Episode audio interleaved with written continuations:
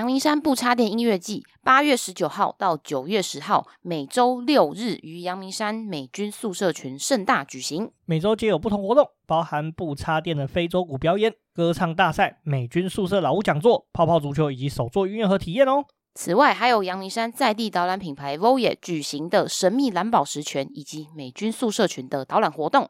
最重要的是，在八月十九以及九月十号两天，与美军宿舍群还有风格市集哦。在风格市集打卡，还可以获得免费美国品牌 Treetop 树顶苹果汁相关饮品。活动详情请 Google、脸书搜寻阳明山不插电音乐季。另外，导览及体验报名请洽 Acupass 活动通搜寻二零二三阳明山不插电音乐季。大家今天顺利吗？大家今天哪里顺利不？我是静红，我是乔丹，这里是庭院上的故事，来丰富你们的人生事。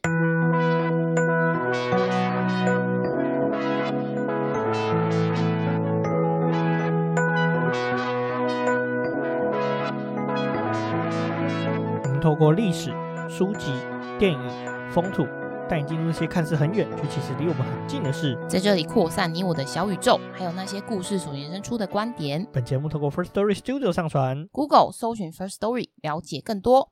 今天录音的时间是八月二十号下午两点左右。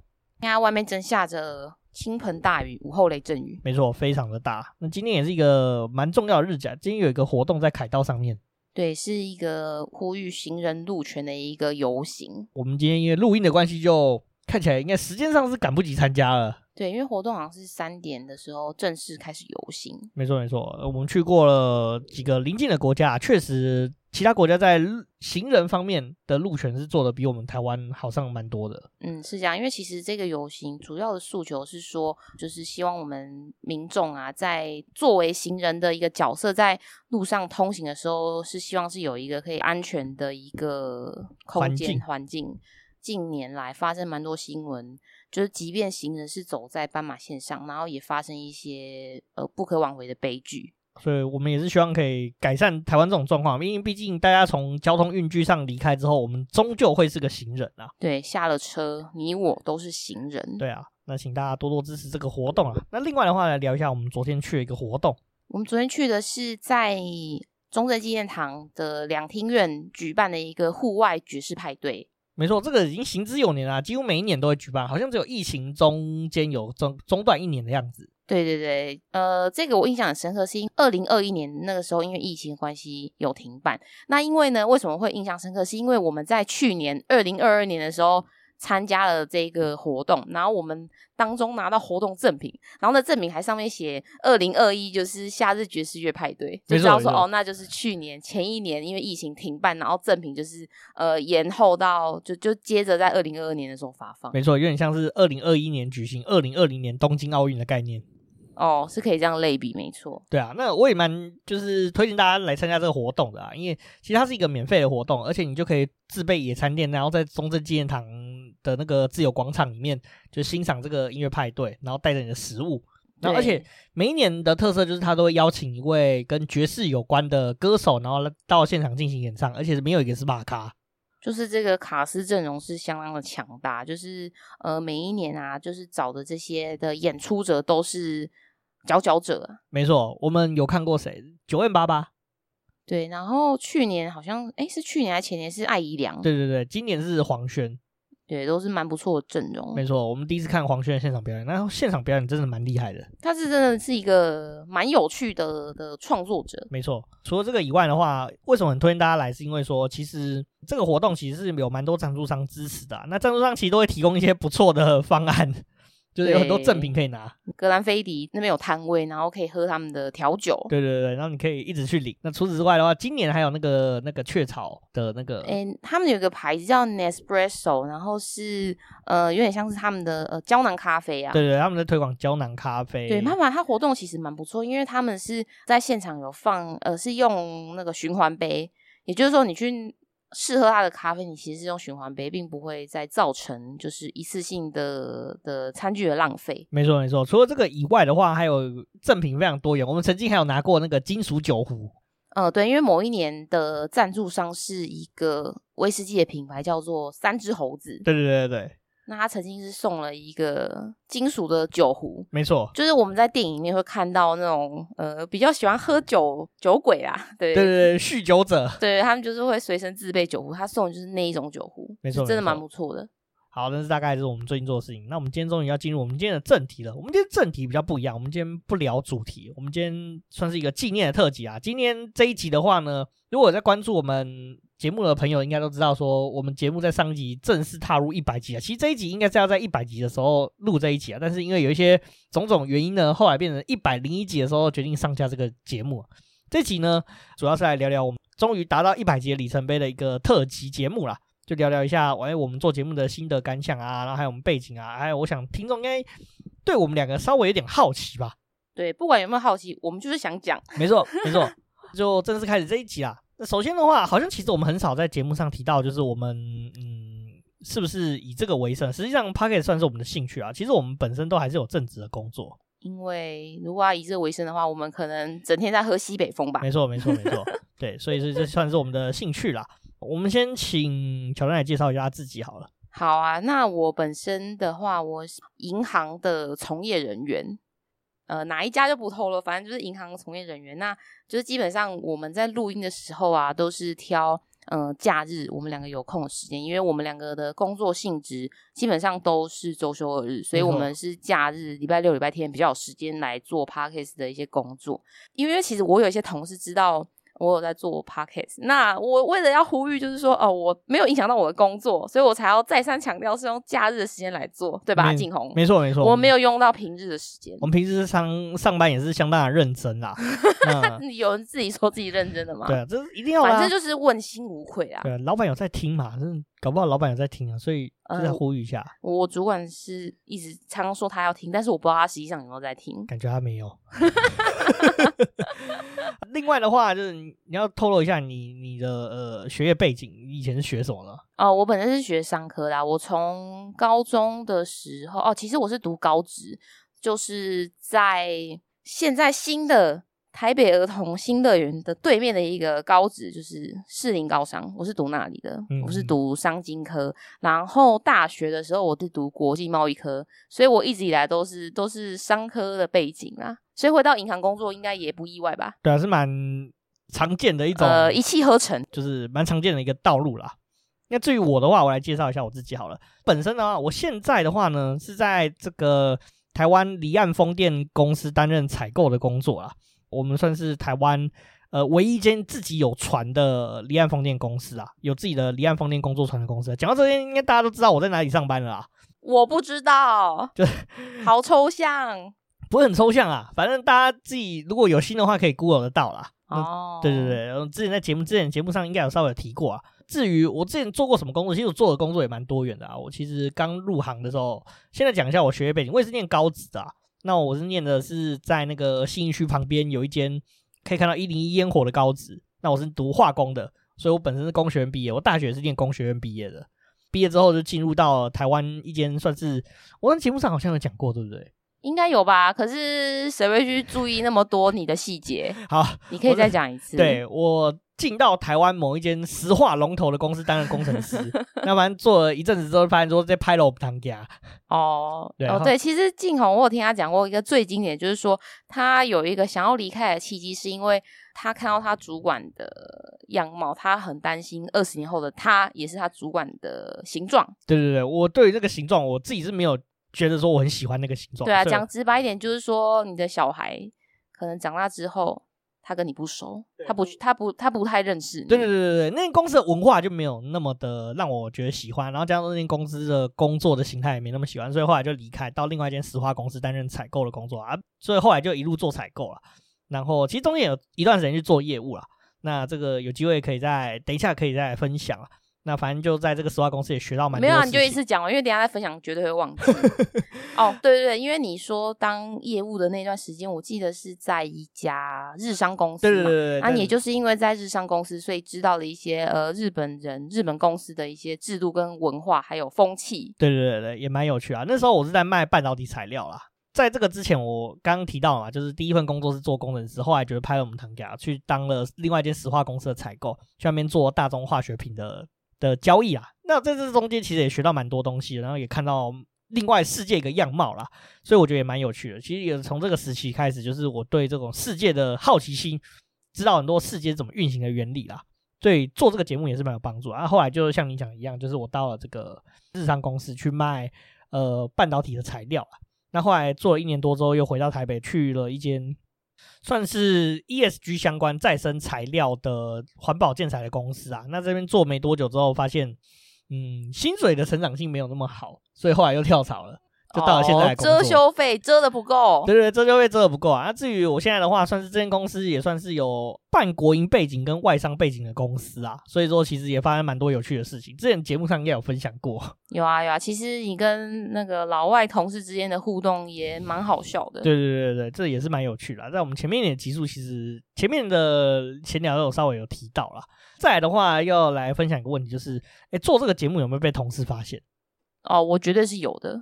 而且我的原因是因为我被发现的原因是因为呃，因为晋弘他有一集节目是呃上了另一位 podcaster 叫尚杰，他的他的节目名称是解锁地球。那因为其实尚杰本身在这个领域是走在非常的前面，那就是其实他的听众的数量非常的多。因为呢，刚好我有一个同事，他也是尚杰这个节目的听众，然后他听到这一集之后，他可能听了晋弘。当作为来宾讲的内容嘛，那因为其实讲到后面呢，晋弘也有介绍这个节目庭院上的故事。那我那个同事应该我猜啊，因为他有讲过，但我有点忘记。他是说，呃，他有去找这个节目，然后发现说，哎，庭院上的故事，然后里面有我的名字，因为里面就是写晋弘跟乔丹。那因为乔丹这个名字基本上是不会撞名，唯一撞名那应该就是在对岸，因为我曾经在 Google 搜寻上面打林乔丹，全部出现的除了我本人之外都是大陆人。所以，所以他就由此判断说，哎、欸，那那这个就是我没错，就被发现了。对对对，那再跟大家分享另外有趣的事情啊，就是如果要找到我的话，你 Google 静红两个字，你会发现一些很有趣的结果，还有很多公司，对对对，有一间公司叫静红科技，有上市哦。对，然后还有一间是在呃台北市，忘记哪一区，反正就是旧城区，然后它叫做静红水箱，对，就是卖水箱的，是卖水箱。我一开始来看说，我想说，嗯，冰箱吗？静红冰箱，是水箱，真的水箱。然后水箱是什么？是汽车的材料吗？对对对，就是汽车的一个材料啊，就是汽车其实它有水箱，它是用品降温用的。有一次我在坐高铁的时候，我。那是好像去南部吧，去高雄的路上，好像经过台南吧，还有另外看到一间好像晋弘钢铁的样子。哇，这是晋弘的这是多元化发展，多元化经营。所以其实搞不好我很有钱，只是没有人知道，没也没有人可以证实。目前为止的话，我同事好像没有发现我在做 p a c k a g e。不过其实其实我做一个个人网站，用那个 Notion 做一个个人网站。那我放在我的 LinkedIn 上面，所以其实我之前上班过的，就是跟我当过同事的人，其实后续我离职之后都有加我 LinkedIn，所以他们可能有发现吧。但是目前为止还没有人就是跟我提到说 Podcast 的事情。哦，可能是默默在听吧。对对，目前我都还没有被发现。目前为止啊。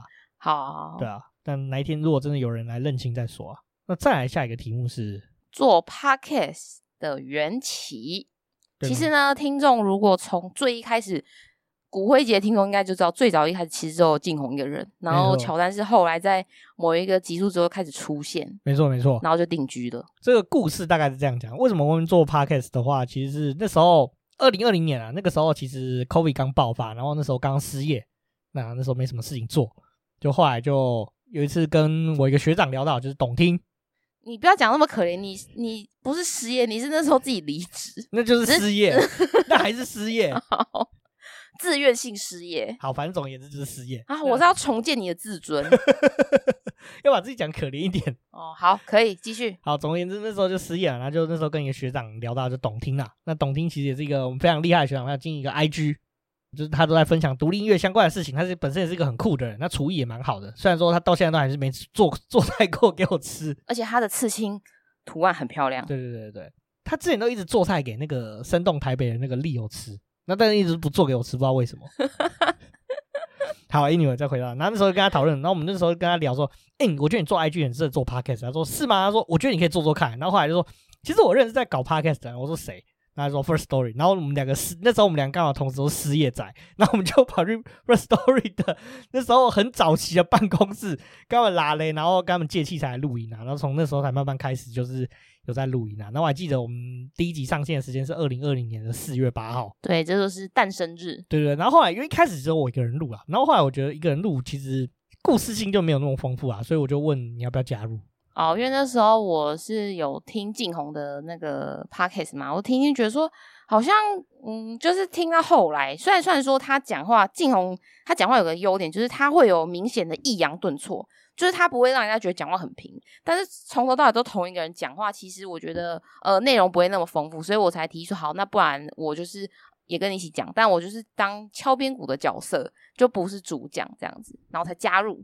然后后来的话，你也加入写稿行列啊。不过就是三天打鱼五天晒网的概念。其实大部分的那个主题啊，都是静宏这样在讲。那如果说呃，听众如果有观察更入微的时候，会发现我们一开始不是会自我介绍，就是大家今天顺利吗？然后打给给那里索尼博是第二句。那如果说第一句。讲的人，那他就是这一集的主讲，也就是说，这个稿就是他写的，没错。那大家可能发现，其实每次在讲第一句都是静红的声音，那比方说那一集就是静红写的，没错没错。所以大家让稍微有点期待感一点，就是发现说，这是算是一个小彩蛋吗？对对啊，就是我们的一个。小小的彩蛋就可以让听众稍微发现有一点点的不同。我们做了这么多集节目中，中间其实也遇到蛮多贵人，然后也曾经跟一些节目有 fit 过。那首先先来聊一下我们贵人嘛，就是首先要先聊到这个 First Story 三位创办人，就是 Stanley，然后 Kirk 跟 Gordon，然后还有连老师这四个人，算是真的是蛮棒的朋友啊。就是那时候一开始我们什么都没有的时候，提供器材协助，然后还一直去人家办公室恶搞乱玩。哦，然后去人家那边白吃白喝，对，真的是去人家那边白吃白喝，真的是那时候当初很谢谢他们啊。那讲到这个 First Story 的话，他们三个创办人其实是真的很有趣，然后他们也很酷的一群人啊。他们其实有上一些节目分享过他们自己的想法跟心态啦。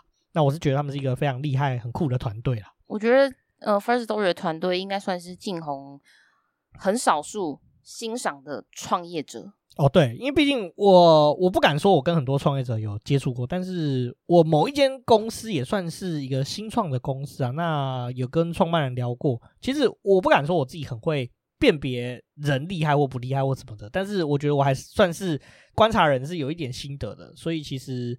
也就是说，这人有料或没料，你其实相处一下下你就知道。不能说相处一下下就知道，就是说至少说就是观察的出来。在我可以在比较短的时间，你可以观察出这个人相对来说是呃有内容跟没内容。对对对，大概是这样子啊。这样讲虽然好像有点嚣张啊，但是大概是这样子啊。啊，不管啊，反正这是这是我们的节目。对，这一集比较特殊一点，就是让大家比较了解我们实际上可能私底下是怎么样的为人。哦，我们就会讲讲的比较直接啊。对对对对，没错没错啊。另外的话，还有一个很重要的贵人的话，就是 Jerome，就是旅行热潮店的 Jerome。对，Jerome 他现在多了一个身份了，他现在是作家。对，畅销作家。没错，他写了一本书，叫做《美国后巷：非典型旅人的美国探索纪实》。Jerome 他本身是一个，我觉得。他真的是一个助人为快乐之本的人，对，没错。因为他对于就是所有的创作者，大家就是都非常的 nice，然后大家有什么意见都可以跟他讨论，然后他也都是非常有热情，会很很有耐心回答你问题。没错，我觉得，我觉得 Podcast 界有。Jerome 这样一个人存在真的很棒，对对对，而且我真的搞不懂他到底哪里来那么多时间做那么多事情。他超厉害，根本就时间管理大师。他根本没在睡觉吧？我我会怀疑他没有睡，或者是他一天可能只睡三四个小时。对对对，他就是蛮神奇的一个人。然后也很谢谢他出书之后还借一本书给我们。对啊，真的是哦，对我们超好的。对对，就是回台湾的时候要请他签名了。真的。对啊，我们再帮他买个几本增加销量好了。没问题。凹他签个名，然后看能不能送他送观众好了。就有他的真机，对对对，没错没错没错，就是我们也谢谢 Jerome，那他其实我们我自己也有上过 Jerome 节目啊，就是忘没有在我们节目上讲过这件事情，就忘去别人节目，我其实不会在我们自己节目说，哎，我之前有上别人的节目之类的，嗯，对对对，就是大家有兴趣可以找找 Jerome，我到底在哪一集，然后分享什么故事，其实大家可以听听看啦。好难找，因为 Jerome 的集数很多哎、欸，我们是比较早期去他节目啊，真 的是蛮早的啊。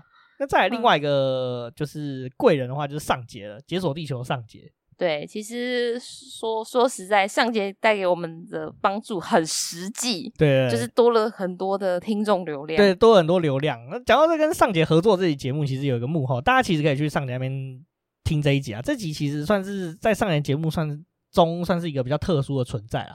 因为上节节目大部分都是介绍国外的地方啊，我在上节节目上面聊的地点呢，是晋红的当兵的地点，也就是马祖。对对对对对对，那大家有兴趣可以去听这一集啦，我觉得也蛮有意思的啊。就其实蛮好笑，因为就是兵，虽然说是两个男生，哎，乍听可能会觉得说是什么什么直男的对话吗？虽然也是，但是我听我觉得也是蛮有趣的。这也很谢谢上节啊。那讲到这个这一集节目的话，还有一个幕后，其实这集节目呢，就是从录完音到上线，大概隔了一年。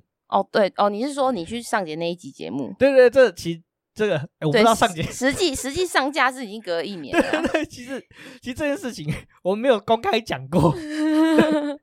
那时候其实我有问过上节，我说。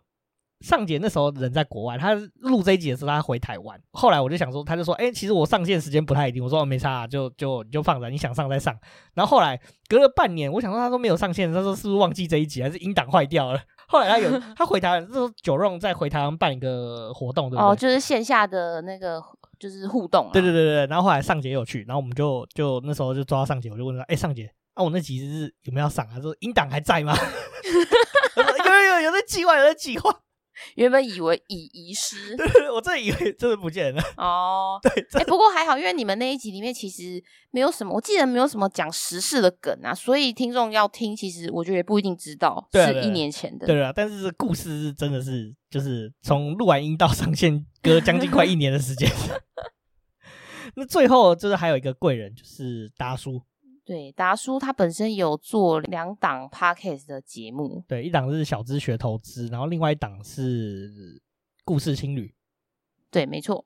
那上达叔的节目，我们也是很感谢啊。那达叔也是呃，他是一个技术含量非常高的人，那就是你问他技术问题，他也会很巨细靡遗的回答你。没错，没错，就也是一个很棒的存在。对对，也是很酷的人。这、就是大概我们做 podcast 几个遇到一个有趣的贵人啊。曾经刚刚有提到有 feat 过的节目，然后我们曾经有 feat 过董听，董听就是我前面讲到，就是我学长，就是一开始就是我们下海做 podcast 的其中一个原因之一啦。嗯，下海了。对对对，那董卿其实有来过我们节目聊过一个集数，就是关于韩国我们的韩国经验啊。那我们韩国有去过一个很神秘的地方，就是南北韩交界的板门店。哦，对，那一集其实也是讲了蛮多你们去对板门店的了解。对对对，没错没错。那再来的话就是老年腰子，我们各自在他们那边跟我们这边都有一期节目。对，我们主要讲的是跟韩国有关的。对对对对，就是韩国的经济奇迹啊，然后跟韩国的一些呃发展历程。对对对，没错。就是可以，我觉得那一集节目我们有因为做了就了解到说，哎，就是韩国韩国的民族性啊，然后让他们就是走到像今天的一个样貌。对对对，我觉得这局也蛮有趣的，就是有一种社会观察的角度啊。对，刚刚前面讲到有贵人达叔嘛。哦，对，然后我记得那时候我们跟达叔录音，我们是在一个很有趣的地方。对，我们在网咖录音。对，好像是那个呃 Q Time 吧？对对，北社 Q Time。它其实是一个我觉得环境还算舒服的网咖。对对对。然后它还有就是好像租漫画的对对对的地方。对没错没错。对，我们就在那边录音，就三个人在那边录。没错，我们跟达叔聊了这个议题，真的很有趣，是台湾的建筑史相关。因为毕竟达叔本身他是营造出身的，那个书花改的隧道，他是有奉献一份心力在里面的。对，所以说我们因为认识他，聊这一集之后，我们就知道更多跟建筑史相关的一些内容。没错，再来的话还有一个我觉得很重要，也是让我们觉得很惊奇的一件事情，就是卷时代影展。对，我们这一集是跟卷时代的影展策展人杨元玲小姐所合作的一集节目。没错，我们被台北光点找上，他找到我们的时候，我们也是觉得很惊吓。对啊，就觉得哎，就是受宠若惊吧，对对对对，应该这么说。就是我们第一次有这种外部合作，重点是我们在这之前是没有印名片的。对，完全没有。哦，是因为后来才发现说，哎，名片的重要性。对对对，是因为是因为发生这件事情，我们才去印名片，然后我们才找人去设计 logo 这样。对，那其实这一集我觉得非常棒，是因为说，呃，其实我跟静红我们的背景都比较算，如果真要讲的话，我们是。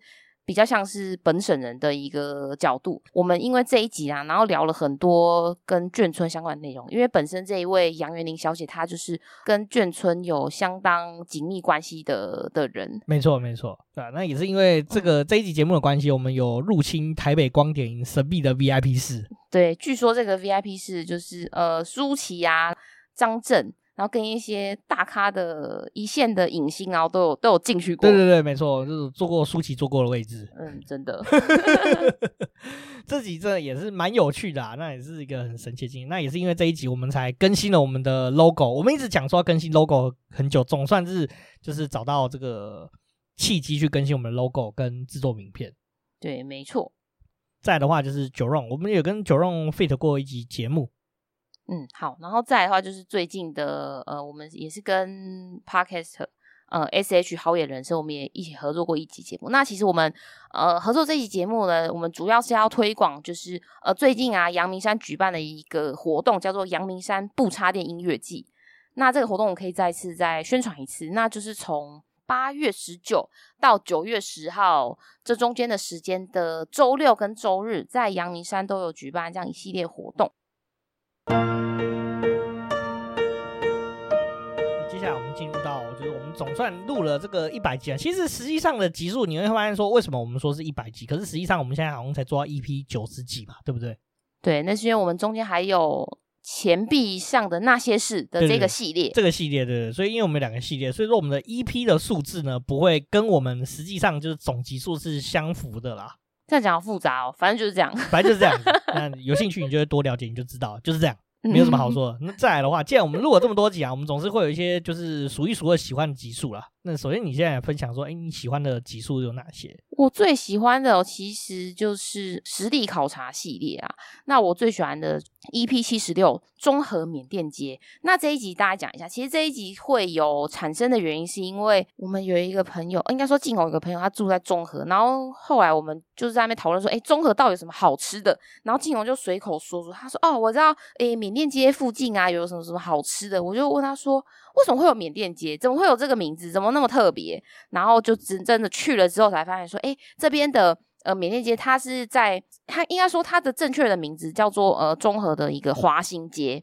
然后呢，走了这一条街之后，发现说这边的氛围跟跟新北市啊其他地区都不太一样，就这边那边的风风情感觉就是又更加的慵懒，比较像东南亚的感觉。然后吃的食物也真的都是比较东南亚的口味。去了这个地方，然后才发现说这边的地方真的很特别，然后才去想要探讨说为什么会叫做这个名字，以及它的就是起源。然后再来的话，还有 EP 七十三城隍庙外的恶果味明星咖啡馆。这个明星咖啡馆呢，其实我们两个一直以来都知道，因为我跟晋宏，我们对呃台北市西区就是比较旧的城区是有很大的兴趣，我们会喜欢去探索。那它周围的一些地标啊，跟餐厅，那我们其实很早就知道明星咖啡馆，但是不知道说哦，原来它是有这么样历史悠久，然后它有很特殊的时空背景的一间咖啡厅。那我们去用餐了之后，才觉得说哦，这家店真的非常的经典，就值得再做一集来好好的再聊。那静红有因为做这一集，然后去找一本书，对，没错，这本书就是关于明星咖啡馆的故事，有被写成书了。那基本上这一集的内容。呃，取材于这这本书籍的内容，然后还有网络上找到的资料。明星咖啡馆真的是蛮值得再去的，不过听说明星咖啡馆要都更了。对，就是它的原址好像要都更。对对对对，就比较可惜啊，就是这个建筑物本体就会受到一些影响了。我们是觉得有点可惜啦。嗯，不过应该很难想象哦，一间餐厅居然有维基百科。对，明星咖啡馆它真的有它自己的维基百科的专属的页面。对，没错，就可以大家可以去了解，可以去参考。对，然后还有一集是，呃，我记得是讲那个社子岛。那会讲这一集是因为呢，我跟晋宏很常，我们很常在台北市或是双，就是反正很常在双北上面，就是呃逛逛啊闲晃。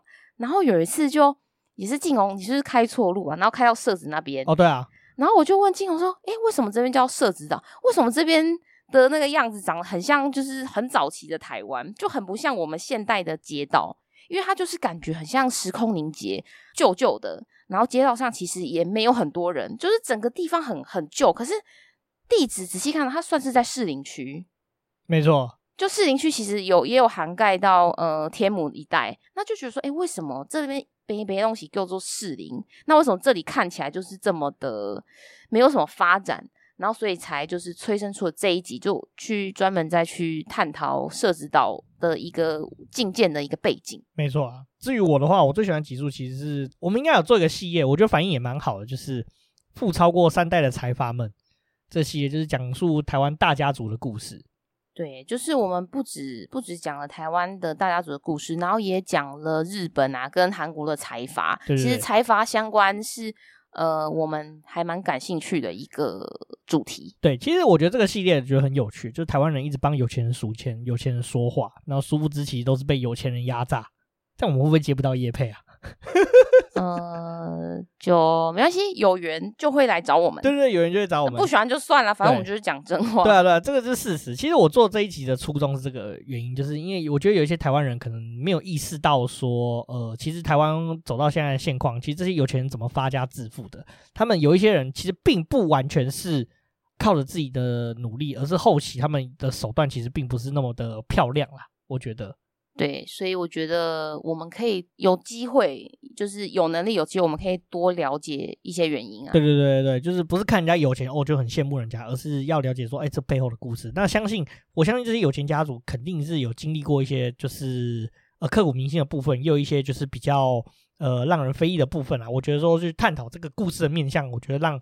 整个故事是比较有立体性啊，我觉得是比较有趣的。对，因为其实我觉得晋弘之前有跟我讲讲一个观念，我觉得还蛮好，也分享给大听众知道，就是说，其实每一个人跟每件事，他们有绝对的好跟坏，因为每个人或每件事，他其实都有他各自的面向。那像这个财阀家族，他们也不一定是完全的好，或者是完全的不好，那可能是看在他们。应该是说，端看他们身处的一个角色啊，然后所面临的遭遇啊，跟背景，没错，所以是有不同的面向。没错，没错。还有另外一个系列，我也很喜欢，就是细岛这个系列。哦，对，细岛的反应也相当的热烈。我记得我们有一个很可爱的听众，好像有。有留言给我们说，他好像有点不舍，因为知道说哦，这个是细导系列的最后一集。没错，没错。啊，讲到这个细导有一个留言啊，不是这一集，不过下一集我们再回这个细导留言。好好，没问题。对对对，细导这个系列，其实我对台湾产业的故事其实也算是蛮有兴趣啊。这个细导算是一个开头啊。不过台湾产业的这个发展啊，其实是要做蛮多的，阅读量其实相当的大啊。所以说这个系列有在。去想要继续做下去，但是实际上花的时间蛮多，所以会慢慢的再去挑主题来更新这样。对，就是需要点时间啊，因为毕竟大家知道，网络上内容农场的东西非常多又不可行，所以当我们找不到资料，我们就是去找书去考察。没错没错，分享几个我觉得也是蛮有特色的，就是我也很喜欢的一个集数，就是 EP 七十八，这白色恐怖精美纪念园区国家人权博物馆这集的节目啦，就很有，我也觉得很喜欢，是因为说。我觉得台湾的民主是得来蛮不易的。这集的故事里面其实是相当沉浸式的体验。那我其实蛮喜欢这一集节目的。呃，讲了这一集之外，我们真的有实际去国家人权博物馆去参访。那我也是很推荐大家可以去参访，因为我们当天去的时候的一位解说员，我记得他好像姓杨，杨先生哦，他讲的真的非常的精彩。就是呃，虽然说。他是用一个呃讲者的一个一个角色在讲，但是他的立场不会很偏颇，他是很如实的把就是其这整件事情时空背景都巨细靡遗的讲出来，他并不会带有自己的一些呃主观的一些偏颇的思想在里面。没错没错，所以这集我也蛮推荐大家去收听。那、嗯、另外的话是比较早期的节目了，就是 EP 三十台湾股票交易史这集，我们也是参观一个算是比较难参观到的地方，就是台、哦、他要预约对台湾的股票博物馆啊。那我们在里面还获得一个纪念品，就是实体的股票。对啊，因为早期的股票是有印出纸张的，那因为现在都电子化，就是都归在那个集保的存折里面嘛。对对对。那当时我们拿到纪念品，就是我们有有上面有我们的照片，然后有写名字，然后就是写是我们的股票，就很可爱的纪念品。对对对，这蛮这一集我也觉得蛮有趣的，就是让大家知道说台湾什么时候开始有股票交易啊，然后台湾股票的一些发展史这样子。还有一集也是很早期的节目，就是 EP 十六，张学良在台湾被软禁过几个地方，这集我也很喜欢。对啊，然后我们那时候也有到，他是台中吗？我记得他在台中一个新竹哦，是新竹，对对对，新竹的一个很深山深山林内的地方。对对对，就是。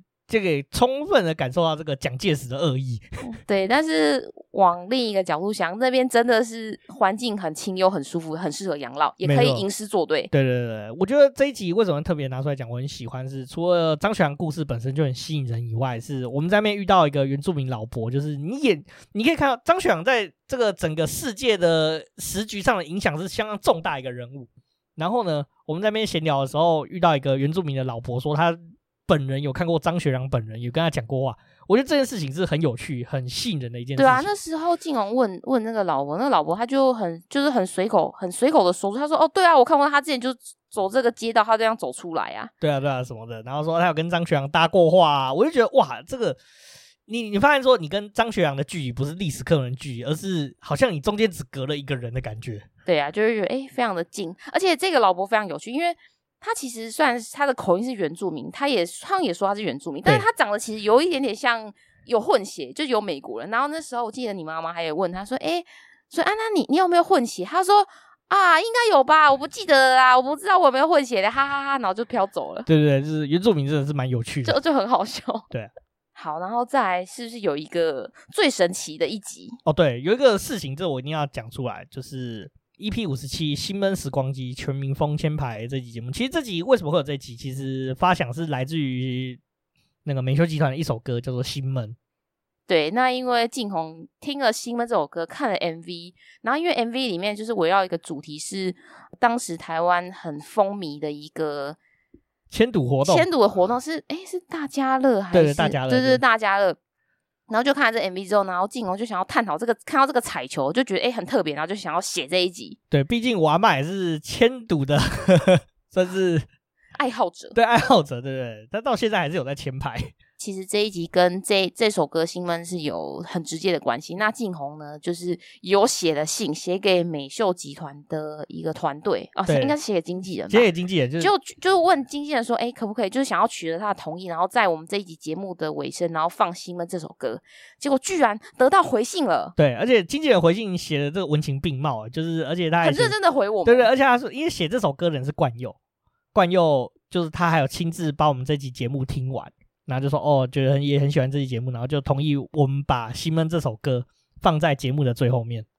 对啊，相当的惊奇。对，这算是解锁一个成就吧，我觉得。对，你那个心要保存起来。对对对，那我觉得甚至可以印出来然后互背。顺便一提啊，就是其实我们真的是蛮喜欢美秀集团的，就是觉得这这团真的是很有趣。对，这团基本上我觉得是百变怪。对啊对啊，因为什么类型的歌、什么风、什么风格的歌都可以驾驭。对对对，你一直觉得狗博声音很神奇，就是。狗博的声音其实，因为我最一开始听他的声音是那种比较啊卷烟呐那首歌，就他的声音就有点北蓝北蓝的。对对对。但是他唱新闷的时候，哇塞，真的是有够深情。然后唱小老婆又是另一种声音。对对对，就是狗博 到底是就很神奇啊！我真的很喜欢。我们后来有去看美秀的那个专场，我觉得他的喉咙是有装变声器。对对对。那关于美秀这一这团的话，我觉得比较可惜是休息最近身心里遇到一些状况啊。对啊，希望修齐就是早日康复。不知道大家最近有没有观察到一件事，就是我们音档上线的时间有调整，原本是礼拜三上线，每两周的礼拜三上线，现在改成礼拜四。但是改成礼拜四之后，发现收听量好像有下降，不晓得是什么原因啊？就是不晓得可以听众可以跟我们分享一下这个事情。对啊，我也没有办法理解，因为就我来说，我觉得呢，礼拜四相对来说是稍微轻松一点点的时候，因为明天就礼拜五了，礼拜五上完就 TGIF 了，就要。就要放假，那礼拜四我就是会找时间会来听 Podcast。没错没错。那我也想知道说为什么改礼拜四收听会下降？对啊对啊，我们是不是该做个问卷，就调查一下说大家的收听习惯？嗯，没错没错。好，那接下来的话是好。我自己想的啦，就是我们是如何发想题目的。来，晋弘先来分享一下你是怎么去发想的。其实就是日常观察吧，你就是从我们的 slogan 就可以观察出来我们的风格啊。我们喜欢就是透过书籍、电影跟风土嘛，就是代表说书籍的话就是我们最近看的什么书，电影的话就是看我们最近看的什么电视剧啊，还有电影的话会有带给我们什么影响，就跟台湾在地的，像我们有做过那个北埔江阿新洋楼嘛，就受到茶金的影响。对，我们去参观这个洋楼，那其实当呃当时洋楼的一个、呃、帮我们介绍的导览的对象是江阿新的后代，没错没错。那这这一位应该是江小姐，对，反正江小姐就是有跟我们讲一些她就是小时候啊生活在这个洋楼里面的故事，她其实就是都叙述的历历在目，没错。那听了也是觉得非常的精彩，所以就也催生了这一集，没错没错。那除此之外的话，就是关于风土嘛，风土就是我们就像你讲实地考察系列。哦，对，我本身超爱实地考察，因为我我觉得，我觉得其实做节目还有一个很重要的的一个特质，就是要保持好奇心，就是要有十万个为什么。对对对，就是、因为我很常问静红一些很奇怪的问题，然后但是呢，他都答得出来，然后我就觉得说他答出来，他虽然说答得很完整，但我觉得说，我觉得可以再探讨的更多，所以觉得做一期节目。没错，就是基本上我觉得大家不管活到什么样的年纪，都要对世界有好奇心。我觉得瓜吉讲过一句很有趣的话，就是他有发现说，观察一个人可以观从他眼睛观察，当然你发现他眼睛还有点闪亮的感觉的时候，代表说这个人。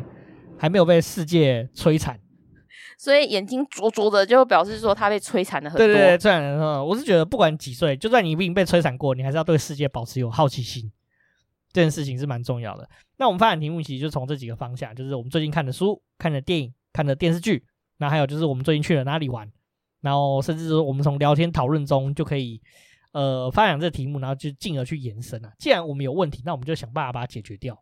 哦，对，因为其实我跟晋弘本身就是，我们除了在做节目，我们也很常聊天。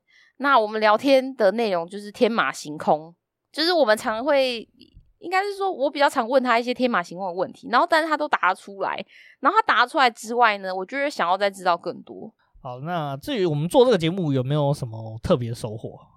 我觉得特别的收获就是，好像又可以知，就是了了解到更多的事情。对，除了做节目以外的收获，我们也认识了蛮多新朋友啊。我觉得这也是做这个节目蛮大的一个收获啊。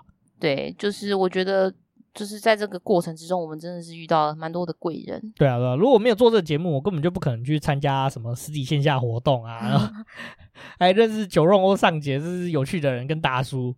对啊，也不可能遇到 First Story 的 Brothers。嗯，Bro，呃，First Story Bro。